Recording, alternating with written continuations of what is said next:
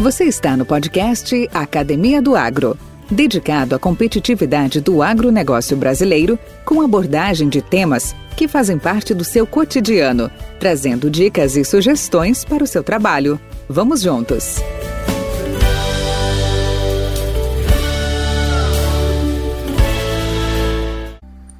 Visão, boa noite. Obrigado aí pela disponibilidade do seu tempo para a gente é, bater um papo, trocar algumas ideias. Tu sabe que para mim é um, é um momento bastante legal.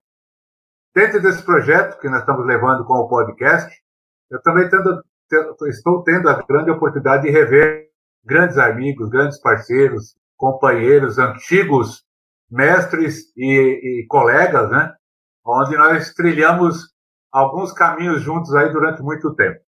O objetivo desse, desse trabalho, desse podcast, é justamente levar a outros colegas nossos adicional daquilo que nós temos de bom, que é a nossa, o nosso conhecimento, a nossa sabedoria, um pouco, compartilhar um pouco da experiência, que já diz na escola Disney, ensinar e aprender duas vezes. E eu estou tendo a oportunidade de, com vocês, aprender um pouco mais e complementar um pouco mais nossos conhecimentos.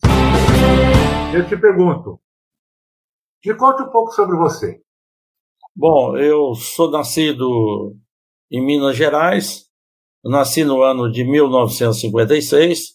O meu pai era pequeno agricultor, arrendatário lá em Sacramento, trabalhava em lavoura de café, depois ele foi trabalhar com hortaliças. E lá, quando, pelos idos aí de 1970, eu tive a oportunidade de conhecer o o pessoal da antiga ACAR. E lá, em função da atividade que a gente desenvolvia, havia um técnico lá que ele achou que eu deveria estudar mais, que eu deveria seguir carreira na área da agricultura. Então, eu fui indicado, ele me indicou para que eu fosse prestar o concurso lá na Universidade Federal de Viçosa, para fazer o terceiro colegial na Universidade Federal de Viçosa. Eu fui é. lá, fiz a prova, consegui ser aprovado lá no para fazer o terceiro colegial na universidade. Depois veio o vestibular, eu consegui ser aprovado no vestibular e lá eu consegui me graduar na agronomia. Uma vez graduado lá em Viçosa, como eu não tinha assim um currículo atendesse as demandas do uma Embrapa. Na época, o ideal era ir trabalhar na EPAMIG, era ir trabalhar na, na ACAR, né? Estava difícil, estava passando por uma transformação. Eu me formei como estagiário da Dupont e, na época, a Dupont estava num quadro de mudanças, onde estava cortando os quadros e não houve espaço para que eu ocupasse um espaço dentro da Dupont. Então eu fui convidado a vir para Goiás. Na época eu vim trabalhar em Tumbiara, trabalhar na Copril. E depois fiquei por lá um tempo. Da Copril eu fui convidado para vir trabalhar na BASF em Rio Verde. Fiquei por um período aqui na BASF, aqui em Rio Verde. Uhum. Depois eu saí da BASF e fui convidado para ir para Cargill. Na Cargill fui trabalhar na área de semente de milho e aí eu permaneci na Cargill por um prazo de dois anos. Depois houve uma reestruturação na Cargill. Eu tomei a atitude de sair da Cargill e fui plantar tomate. Plantei tomate aí por dois anos. Depois, nesse, desses dois anos, eu fui convidado para assumir a vaga da FMC aqui na região. Aí eu fiquei aqui na FMC durante seis anos, tenho uma carreira aqui na FMC, e foi nesse interim da é, FMC que eu tive a oportunidade de conhecer você, que você desenvolvia o seu trabalho aqui pela Maná, e eu achava aquele processo que era feito aqui pela Maná era um processo diferente daquilo que se falava por aqui em termos de fertilização de solo é. para produção das principais culturas aqui na região. Quando eu estava aí na, na, naquela transição que você foi para a Pioneer, quando você me convidou para ir trabalhar com você aqui nessa região, ocupando a região de Santa Helena, de Quirinópolis, né? Aquilo era um grande desafio que você estava encarando, porque a grande maioria do pessoal que tinha aqui na Pioneer, até antes, era, eram todos pratas da casa, né? Eram pessoas que tinham passado pela empresa, na produção, na, no desenvolvimento de mercado, e você criou um negócio diferente, você já convidou pessoas da região para aceitar esse desafio que não tinha sido pessoas que eram pratas da casa. Então, em função do convite, eu aceitei trabalhar com você e nós permanecemos aí nove anos nesse trabalho. Eu posso afirmar né? que é, foi um período que uma, de uma grande transformação na minha vida profissional. Então, se eu não tivesse um rumo até antes a seguir, dentro da Pioneer, foi possível eu enxergar que existe uma outra maneira de fazer a coisa, uma maneira de fazer diferente, tudo em função desse trabalho baseado no dia a dia, de porta em porta com o agricultor.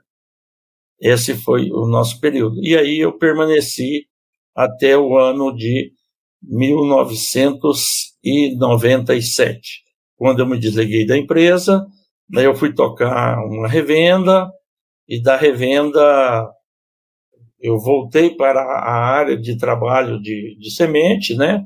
Trabalhei um ano na, na Brascalb, aí a Brascalb foi incorporada pela Monsanto, e a proposta de trabalho que tinha na Monsanto não era, não atendia o que a gente buscava no momento. Aí, então fui trabalhar com a revenda, fiz, tive a revenda por dois anos e surgiram alguns empecilhos pelo caminho, e eu tive que deixar a revenda, voltei a trabalhar com semente, fui trabalhar com semente de milho para a Semeale.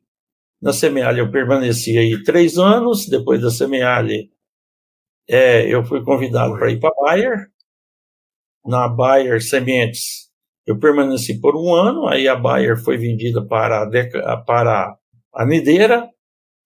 Na Nideira eu permaneci por mais dois anos e fui convidado para assumir a região aqui pela Biomatrix. E nesse intervalo aí da Biomatrix, onde eu permaneci por dois anos, aí depois eu me desliguei definitivamente da área de sementes, fui a trabalhar, me, passei a me dedicar com exclusividade ao processo da rochagem. Uma pergunta seria como começou essa história de rochagem na minha vida? Quando eu tinha a revenda, eu recebi um jornal do CREA, hum. onde havia uma pesquisadora, a doutora Suzy, de Brasília, onde ela fez uma matéria no jornalzinho do CREA, falando sobre a utilização do pó de rocha como meio de recuperação da fertilidade do solo. Eu li aquela matéria, fiquei um tanto quanto indignado, como eu era na época inspetor do CREA aqui em Rio Verde, liguei para o presidente em Goiânia e ele me disse o seguinte: se você não concorda, é, eu me senti ofendido, porque como pode, nós aqui, todo mundo agrônomo, e aí vem uma, uma mulherzinha dessa aí, que nem agrônomo é, que é geóloga, interferir no nosso processo, falar um negócio desse. Eu estava um tanto quanto indignado com isso. E o presidente do CREA foi taxativo comigo. Não, Bisão, isso é muito uhum. simples. Ela apresentou isso aí no jornal. Você monte um experimento, faça um trabalho aí, prova que isso que ela está dizendo não é verdade e a gente vai publicar. Nesse inteirinho, eu montei o meu primeiro experimento com milho, até foi num, num cliente tradicional da Pioneer, no Geraldo Mendonça Crovinel. E lá nesse experimento, eu tive a oportunidade de foi a primeira quebrada que eu tive na cara, que eu fiz o experimento para provar que o que ela dizia não era verdade e pude ver que o que ela falava era verdade. Não me, não me conformei com a situação, fiz o segundo experimento, e no segundo experimento, que já foi com soja, também se repetiu o primeiro evento. Daí eu parti para o terceiro evento, terceiro experimento que eu fiz para contestar. Não vou fazer mais um experimento. E no terceiro experimento que eu fiz, esse já foi no Tocantins, usando os mesmos pó de rocha que eu tinha usado aqui em Goiás, e mais uma vez veio confirmar que existia uma diferença favorável ao uso dessa tecnologia da rochagem. Então, a partir daí, eu comecei a me dedicar grande parte do meu tempo para esse processo. Aí nós formamos um grupo de estudo lá em Jataí, porque lá em Jataí tinha um professor da UNB que era de Jataí, e lá em Jataí tem o binômio da Costa Lima, que era um agricultor lá de Jataí, que já tinha usado o sistema de rochagem há muitos anos nas propriedades dele. A partir daí, nós passamos a fazer esse trabalho e eu fui me inteirando da coisa. Nisso aí entrou em jogo a Embrapa, nós começamos a trabalhar junto com a Embrapa. Antes de trabalhar com a Embrapa, a gente, eu fiquei é, ligado ao, UNB, isso fazia parte de um projeto da UNB, onde era a coordenação do professor Otto Leonardos. A partir daí, então, foi que apareceu o Dr. Éder de Souza Martins, que é o coordenador nacional do projeto de rochagem pela Embrapa. Então, nessas alturas do campeonato, eu fui transferido da UNB, eu fui convidado a deixar a UNB e trabalhar com o Dr. Éder Martins lá no CPAC. No CPAC nós ficamos por um, eu fui me tornei bolsista da Embrapa, onde eu permaneci por um período de cinco anos, e nesse inteirinho eu tive a oportunidade de fazer o meu mestrado. Eu fiz o um mestrado no IF Goiano, na área de concentração de conhecimento na área de fertilidade do solo, com a aplicação da tecnologia da rochagem. E a partir daí nós começamos é, a desenvolver essas parcerias com as pedreiras que tinham os produtos na região. E estabelecemos então as parcerias das, da, da pesquisa, que era, antes era a Embrapa, com as empresas privadas, que foi que permitiu a gente a desenvolver esse trabalho. Esse trabalho nós viemos desenvolvendo, nós estabelecemos uma linha. Nós tivemos a oportunidade de ter o primeiro cliente que topou a fazer uso do nosso centro de pesquisa foi durante três anos lá em Jataí, e lá em Jataí nós tivemos a oportunidade de conhecer o Rogério Vian, que foi o pioneiro desse nosso processo, foi o primeiro agricultor que se dispôs a usar o processo de rochagem. Por que que Rogério Vian teve a intenção, o propósito de usar a rochagem? Porque ele planta vizinho, numa área contínua, ao Parque Nacional das Emas. E lá, como ele está na área tampão, ele tem várias restrições contra o uso de defensivos. Então, foi em função disso que ele se dispôs a começar o uso do processo de rochagem, porque ele tinha essas restrições quanto ao uso de produtos químicos. Naquela área que ele plantava na propriedade dele, não podia, não podia ser usado inseticida de tarja vermelha, não poderia ser usado é, herbicida de tarja vermelha. Então, ele foi a primeira pessoa a dar o start em usar esse sistema produtivo. Depois de Rogério Vian, apareceu então o próximo que apareceu em Rio Verde foi o Flávio Faredo, que deu sequência desse trabalho aqui em Rio Verde. De Rio Verde, nós conseguimos estabelecer cliente em Joviânia, no aqui no estado de Goiás. De Joviane, nós estabelecemos um cliente base também em Piracanjuba. No Piracanjuba, nós tivemos o início com dois agricultores, e de Piracanjuba, nós estabelecemos em Cristalina, em Ipameri. Então, se for olhar no mapa, nós fizemos uma linha que ela começou lá em Mineiros e terminamos ela lá em Cristalina. Então, nós tivemos uma rede ela estabeleceu essa linha. Foi a partir daí que a coisa foi tomando uma certa proporção, tomando corpo. Aí nós conseguimos fazer o registro do primeiro produto para a remineralização aqui no estado de Goiás, A partir daí, então, a gente começou a prestar consultoria para pedreiras na região. A gente hoje presta consultoria para pedreiras do estado de São Paulo, nós damos consultoria para uma pedreira em, Limeira, uma pedreira em São José do Rio Preto, uma pedreira lá em Presidente Prudente, temos uma pedreira lá em Joaçaba, em Santa Catarina, uma pedreira também no Tocantins, e temos um projeto de uma pedreira da Bahia. Então, esse é o jeito que a gente vem trabalhando. E o nosso trabalho, talvez, ele pudesse ter desenvolvido melhor, ter ocupado um espaço maior, se ele tivesse tido mais investimentos na área de desenvolvimento de mercado. Como nós trabalhamos com um produto que ele é natural, ele tem uma grande disponibilidade a nível nacional, ele não tem condição de ter uma patente. Então é um produto que ele tem um baixo valor agregado. Ele tendo um baixo valor agregado, nós não tivemos como desenvolver uma campanha intensiva na adoção dessa tecnologia. Ela vem lento, mas vem com muita solidez. E nesse trabalho, o que a gente tem ouvido, talvez foi um aprendizado que a gente carregou lá da Pioneer, onde nós passamos, nós vendemos vigorosamente também esse produto nosso e sem mistificação. Talvez isso tenha sido uma das coisas mais importantes no desenvolvimento desse nosso trabalho.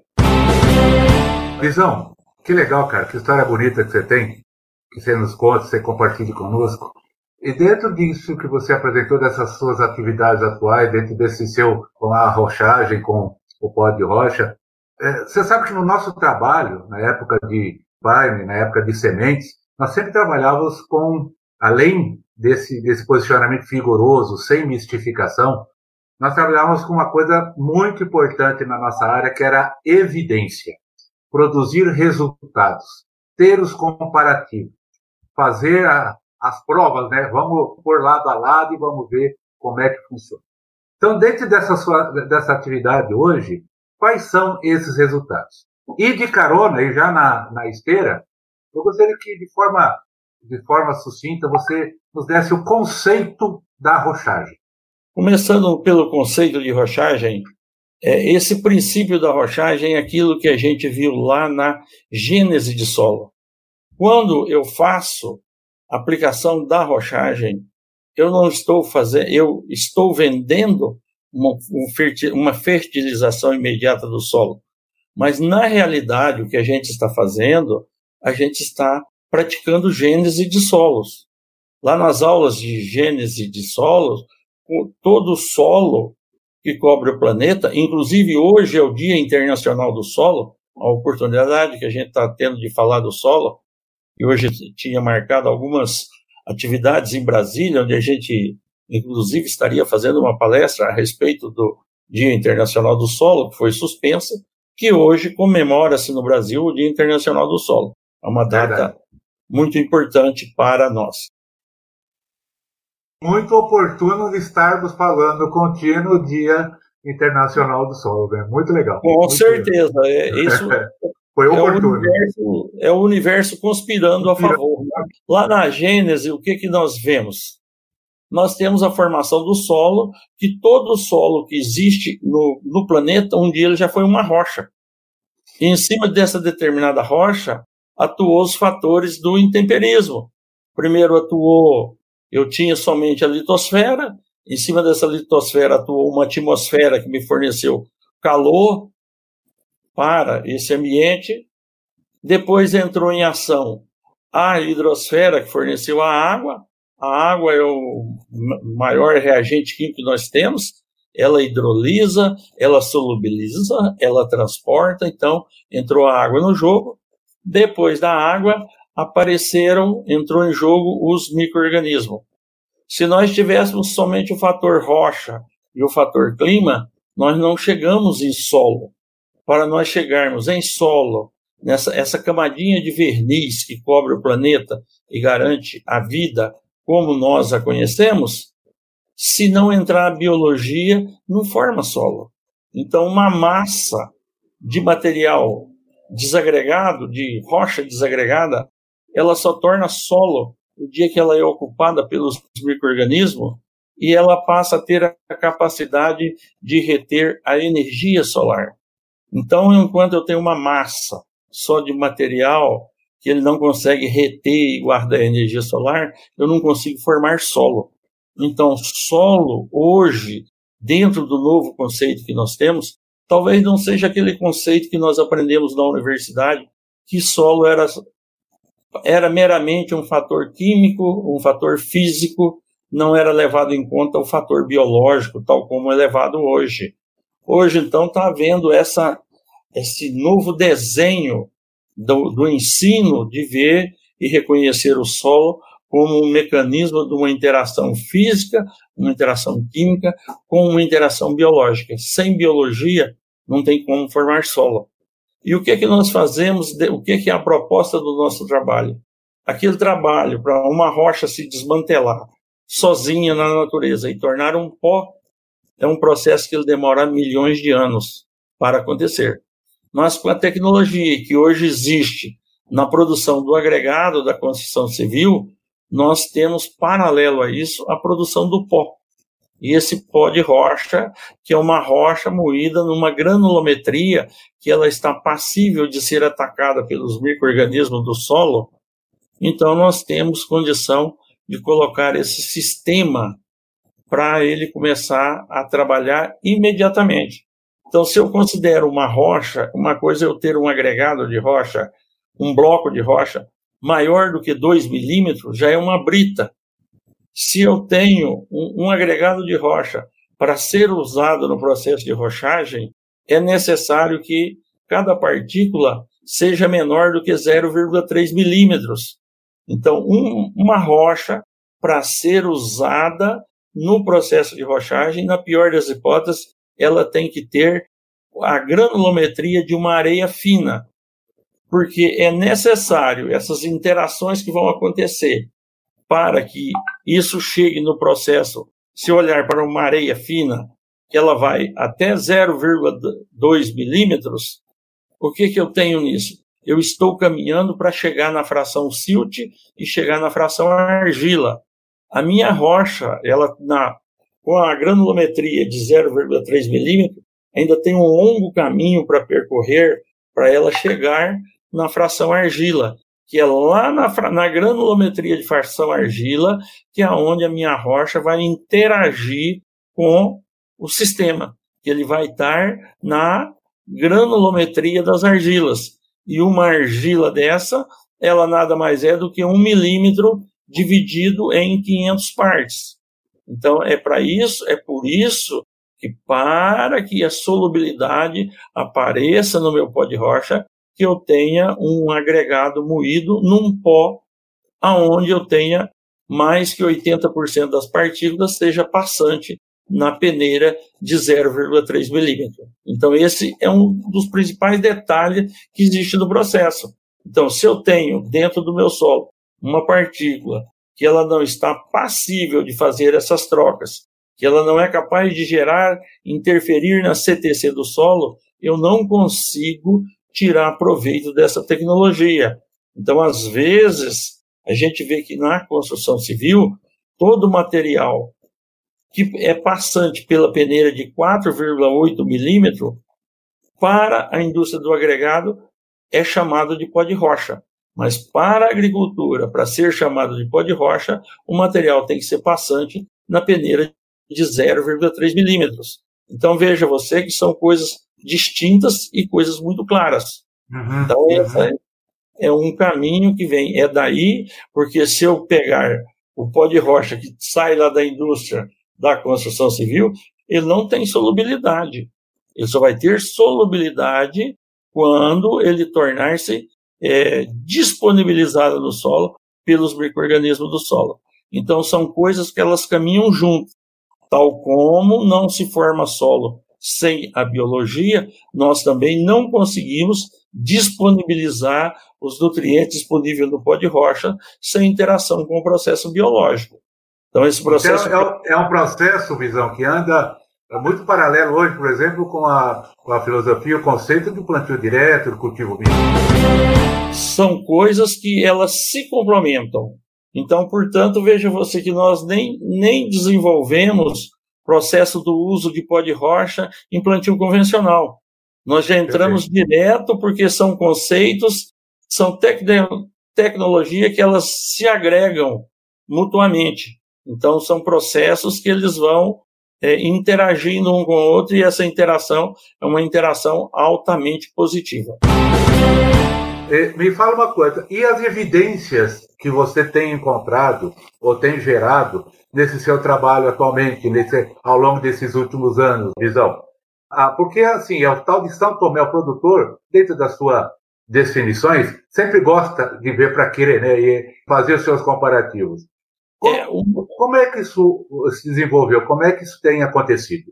Uma das coisas que às vezes a gente tem, quando a gente ia levar um híbrido de milho para um agricultor, era fácil, é, não era fácil a gente chegar lá e mostrar para ele que ele estava pagando é, um valor três vezes maior por uma semente em relação uhum. a que ele usava anteriormente. Mas isso, a, a, gente, muitas das vezes, conseguia provar isso no primeiro ano. O agricultor deixava de usar aquela semente e a gente estava treinado para mostrar para ele que aquela semente de valor três vezes maior, ela não custava três vezes mais, ela valia três vezes mais. Esse é o, o mesmo conceito que a gente continua usando hoje. Só que aqui nós não conseguimos demonstrar isso no primeiro ano que o agricultor faz um trabalho com isso, porque é um trabalho demorado que ele vai ao longo de três a quatro anos. Então, o que a gente diz é o seguinte, que a mudança de sistema, de entrar nesse para esse tipo de agricultura sustentável, é uma mudança que ela tem que ocorrer primeiro no coração do agricultor. Ele tem que estar disposto a buscar essa mudança. Se o agricultor está num sistema onde ele não está sendo é, remunerado à altura, ele não está satisfeito com o que está produzindo, mas ele não acredita na possibilidade de existir uma segunda rota, de existir um outro caminho, esse não tem como a gente vir a trabalhar com ele. Mas Entendi. se o agricultor está num processo e ele tem aquela atitude, aquela iniciativa de fazer a seguinte pergunta: existe outro caminho? Existe outro jeito de fazer melhor o que eu já estou fazendo bem? Esse é o agricultor que nós buscamos, é o agricultor onde o sistema é bem sucedido. Por quê? Primeira coisa, talvez nós não vamos obter resultado no primeiro ano. Talvez nós vamos obter resultado no segundo ano. Talvez ele já está num solo onde o estado de degradação e o estado de contaminação química por excesso está tão grande que não vai ter jeito da rochagem manifestar um resultado positivo no primeiro ano. Mas é muito comum a gente perceber aquelas mazelas que é, está aí na literatura a respeito do fertilizante químico solúvel, que no primeiro ano que ele sai desse sistema, que ele diminui essa, essa intensidade desse material poluente na hora da aplicação, a gente já é muito comum obter resultados positivos já no primeiro cultivo. Aí fica fácil desenvolver fácil. o trabalho. Mas normalmente o agricultor ele não muda o comportamento em função do primeiro ano de resultado positivo. Ele vê o resultado positivo, mas ele vai esperar o segundo ano, vai esperar o terceiro ano. No terceiro ano, aí ele volta com toda a intensidade. É muito comum a gente observar que às vezes o agricultor entra na empolgação no primeiro ano, faz uma área, no segundo ano ele afasta, no terceiro ano ele já volta e faz 100% da área. Porque a hora que ele chega no terceiro cultivo, que ele faz uma análise de solo já vê que existe uma interação positiva na CTC, que nós, um dos pontos que nós atuamos é na CTC que ele vê uma melhora na CTC, que ele vê que consegue aumentar a disponibilidade de fósforo no solo sem ter aplicado fósforo, aí o agricultor começa a entender o que ele está fazendo. Então você veja que hoje talvez a gente trabalha lá em parceria com a Embrapa, mas os nossos maiores antagonistas talvez estejam dentro da própria Embrapa.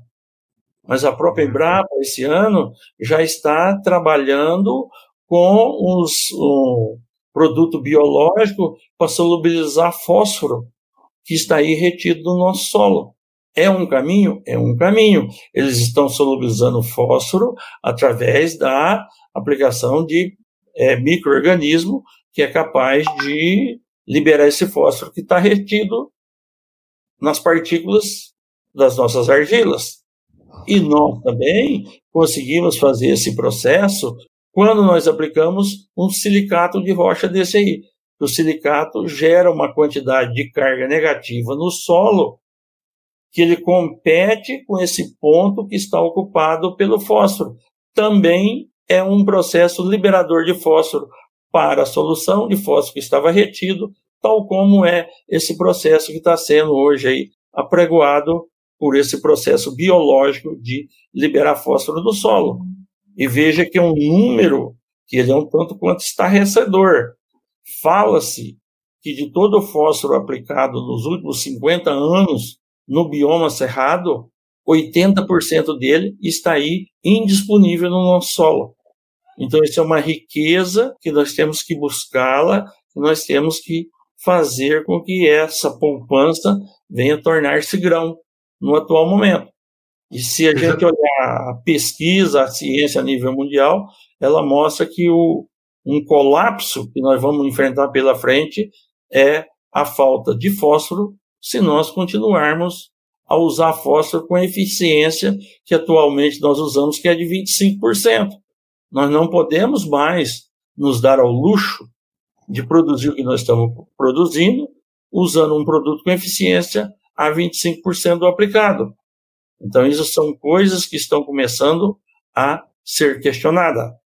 E a gente tem que olhar, você, no seu caso específico, Valdir, você veja assim, que quando você trabalhava com Fosmag, a sua proposta de trabalho, ela já estava na frente daquele tempo, porque a principal obstáculo que você tinha da sua equipe era que você vendia um produto que só tinha 16% de fósforo. Só 3% era solúvel em ácido cítrico. Ué, mas é o resultado. Então, a, a, a, a gente talvez estejamos trabalhando com a mesma ferramenta. É verdade. É verdade. Vê que o, o, interesse comercial foi tão grande que foi adquirido o Fosmag para ser um negócio desativado. Que era um ah, negócio fantástico, que era um negócio formidável, que foi suspenso. Por quê? Porque talvez ele não fosse é, um negócio de grande interesse para o grande mercado do fósforo solúvel. Por quê? Fosmag também era um produto que seguia o mesmo princípio e o mesmo trabalho da rochagem. Então não é um produto químico sintético. O Fosmag era do, a mistura de um ou dois ou três pós de rocha é. diferentes. É. Tratado, Fosfato multimagnesiano. Exatamente, é tratado com uma pequena quantidade de ácido sulfúrico. Isso. A ciência, no, naquela época, não aceitava que aquilo poderia dar resultado. Viu, Bisão? O resultado foi comprado para ser desativado. Então, é aquele processo ele estava no mesmo caminho que nós estamos seguindo da gênese de solo. Eu, eu estava... queria pegar um, pegar um gancho no que você comentou, você citou inclusive a, a instituição Embrapa, o qual você participou, participa, e eu resgatei um, um trabalho da Embrapa de uns dois, três anos atrás, um pouquinho mais talvez, que eram as previsões da Embrapa para 2030, fazendo um paralelo do que é hoje e qual seria o futuro do agronegócio. Naquela agricultura do futuro, que é, dizia que tinha algumas fases aonde deveria estar alicerçada, que seriam máquinas autônomas, alimentos geneticamente modificados, inteligência artificial, maior acessibilidade a produtos tecnológicos, eh, agricultura sustentável através do plantio direto e a inovações biológicas. Faz sentido. Então, até esse antagonismo que você encontrou lá, a própria Embrapa visualiza isso para o futuro como, como uma base sustentável, seja a roçagem, seja os produtos biológicos, tudo isso que nós comentamos como alicerces, hoje, mais do que nunca faz sentido. Concorda? É, e a gente não podemos esquecer, Valdir, é o seguinte: o grande sucesso da Revolução Verde foi produzir quantidade nós realmente conseguimos atender a demanda do planeta que precisava de produzir alimento em quantidade.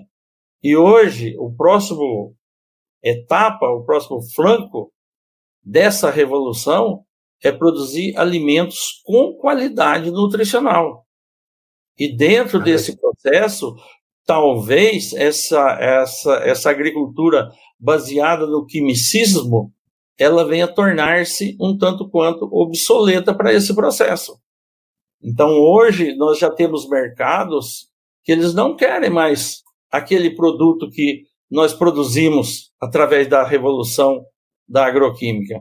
Eles já querem produtos que vão ser pagos e já compram e pagam esses produtos pela qualidade biológica desse alimento. Porque precisava produzir volume, precisava gerar quantidade. Então, fez aquilo. E hoje, isso já, esse o rumo que se toma é produto de alta qualidade. Você veja assim, quando a gente tem um agricultor que ele entra no processo da rochagem, que ele emancipa, se emancipa, que ele se liberta do, do jugo do fertilizante químico, ele já abre a cabeça para ir buscar o tratamento biológico para o solo dele. Ele já não vai mais aceitar continuar usando aquela quantidade de químico para controlar determinadas pragas e determinadas doenças dentro da lavoura dele. E quando ele começa a fazer parte do gás, ele começa a deslumbrar um novo mercado que está esperando aí, que é para os produtos de baixo impacto ambiental para a sua produção produto de qualidade com baixo impacto para a sua produção.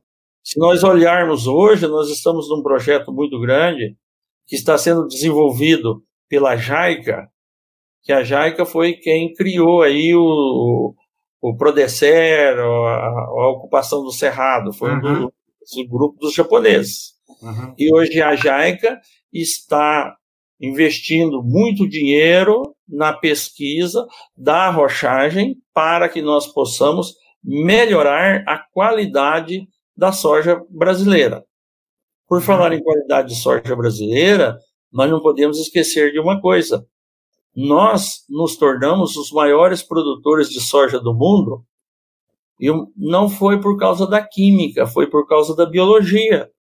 Porque um agricultor americano, para produzir soja, ele depende do nitrogênio vindo da, da indústria química, da indústria do petróleo. E nós aqui na região tropical, nós conseguimos ocupar esse espaço porque nós produzimos a nossa soja usando o nitrogênio via biologia. Então a nossa lavoura, a nossa cultura, ela já é muito mais biológica do que a gente pode imaginar. Porque eu pego uma tonelada de grão de soja, dentro de uma tonelada de grão de soja, 6% é nitrogênio. Então, 6% são 60 quilos de nitrogênio via biologia, que nós captamos esse nitrogênio do ar, colocamos ele dentro do grão de, do grão de soja sem gastar aquela quantidade exorbitante de energia fóssil. Olha como é que o nosso negócio é, é impactante em relação a um agricultor que tem que colocar nitrogênio para produzir soja. Então, veja assim, e o que, que isso representa no agronegócio? É que numa tonelada de soja, 60 quilos são de nitrogênio que nós coletamos da natureza por um processo biológico. E numa tonelada de soja, vai 60 quilos de nitrogênio, mas vai apenas 9 quilos de potássio, vai apenas 5 quilos de fósforo.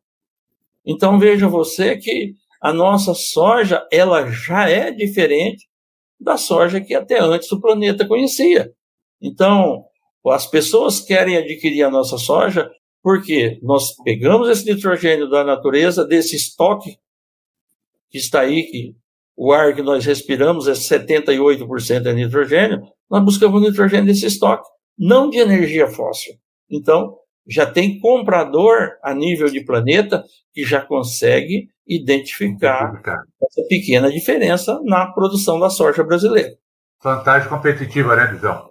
É uma vantagem competitiva que nós temos. Então, nós já podemos afirmar, a nossa produção de soja, ela em grande parte, ela já é biológica. Então, ela já é de agricultura sustentável. Então, grande parte do processo, nós temos isso que o resto do planeta talvez não tenha. Quem planta soja no ambiente de clima temperado vai usar essa tecnologia? Talvez no futuro possa usar. Mas hoje, para que o risóbio funcione, é necessário que o solo esteja com a temperatura de 26 graus na hora da germinação, vai dar trabalho para esse povo vai, chegar vai, aonde nós já estamos, né? Haja, haja aquecedor para isso. Haja aquecedor. Visão, nós já estamos com 40, quase 45 minutos já de bate-papo e acho que nós poderíamos ficar aqui conversando muito mais tempo.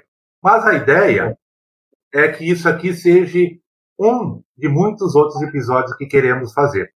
E eu queria te deixar uma, uma última pergunta e já deixar o convite para uma próxima oportunidade para que a gente possa explorar um pouco mais essa, esse bate-papo. Achei extremamente enriquecedor.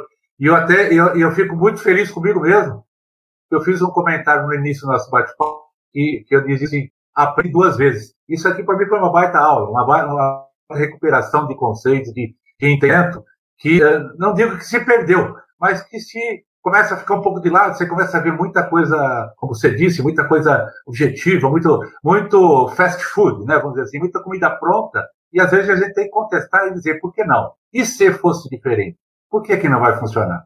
Então, eu fico, eu fico muito feliz por essa oportunidade e já fica o meu agradecimento para e, e, o meu convite para que nós tenhamos essa, essa oportunidade de conversar novamente. E a última pergunta que eu queria te deixar é o seguinte: se você tivesse uma bola de cristal e pudesse descobrir uma coisa sobre o futuro da sua vida. Bom, sobre o futuro da minha vida, o que, que eu posso dizer? O que esperar do futuro?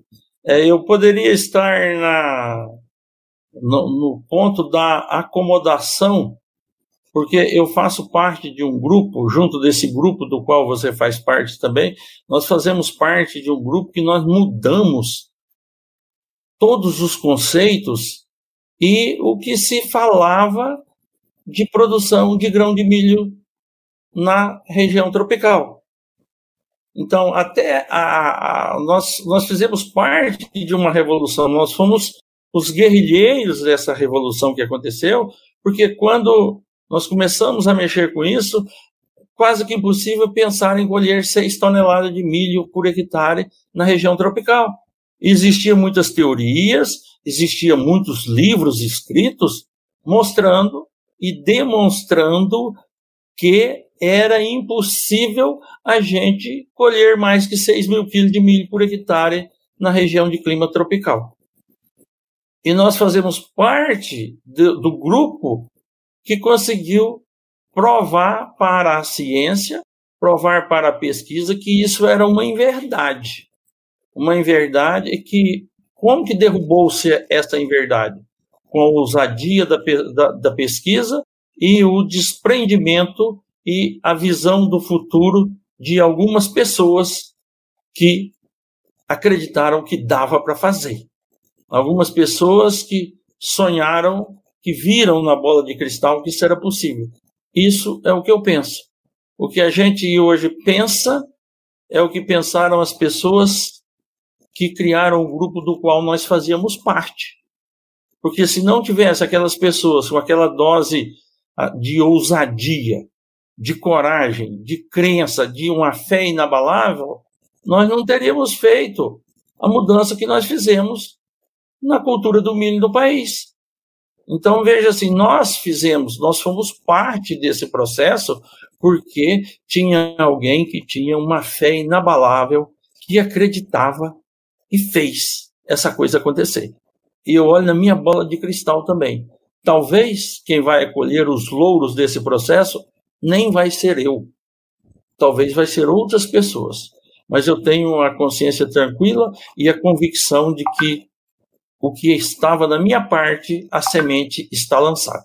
Perfeito, cara. Muito obrigado. Eu tô novamente te agradeço. Fiquei muito honrado com a sua participação. Espero novamente contar contigo, como já te disse. Obrigado. Estamos aí à sua inteira disposição. Academia do Agro é o podcast semanal dedicado à competitividade do agronegócio brasileiro, com abordagens de temas, histórias que fazem parte do seu cotidiano. Se vocês gostaram, avaliem o nosso podcast com cinco estrelas. Ficaremos muito honrados. Nosso próximo episódio será incrível. Aguardamos vocês na próxima semana. Até lá!